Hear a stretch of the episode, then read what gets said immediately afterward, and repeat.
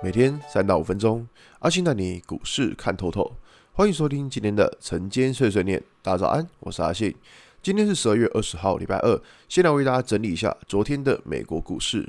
道琼指数下跌一百六十二点，跌幅零点四九个百分点。纳斯达克下跌一百五十九点，跌幅一点四九个百分点。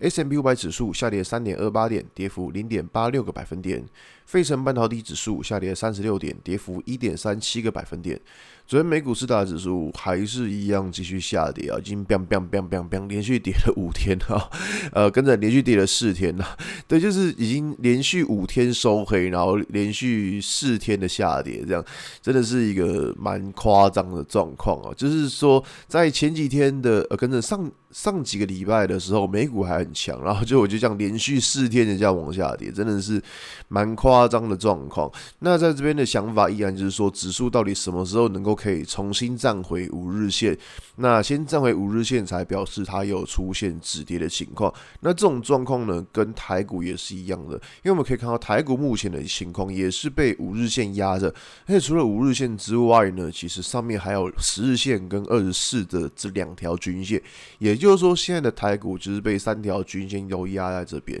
那像是这一种状况，当然你说你要期待指数突然的冲上去，呃，机会不。不高啦，那只起码说它要能够先止跌再说，对，就是在这个地方的看的看法，就是说我们它先止跌，止跌之后它才能去挑战上方的均线，那这样子的话，那才有可能出现一个就是下一波段的涨幅。所以说这边的第一个想法就是在指数还没有站回五日线之前呢。我们的部位就会先不，我们就是先稍微控制一下部位，不会放得太大，因为我们不知道说这种下跌趋势什么时候可以结束。那在结束的时候，就是指数站上五日线，并且它不能够再破低，所以大概就这样想。那在最近的情况，大家可以发现说，其实在这个礼拜，呃，在礼拜一到礼拜四的这一段时间都没有什么太大的事情。唯一比较需要注意的是在礼拜五的 PC 的数据，因为这个数据目前根据市场预估来看的话，这个数据有可能会比预期还要来得高。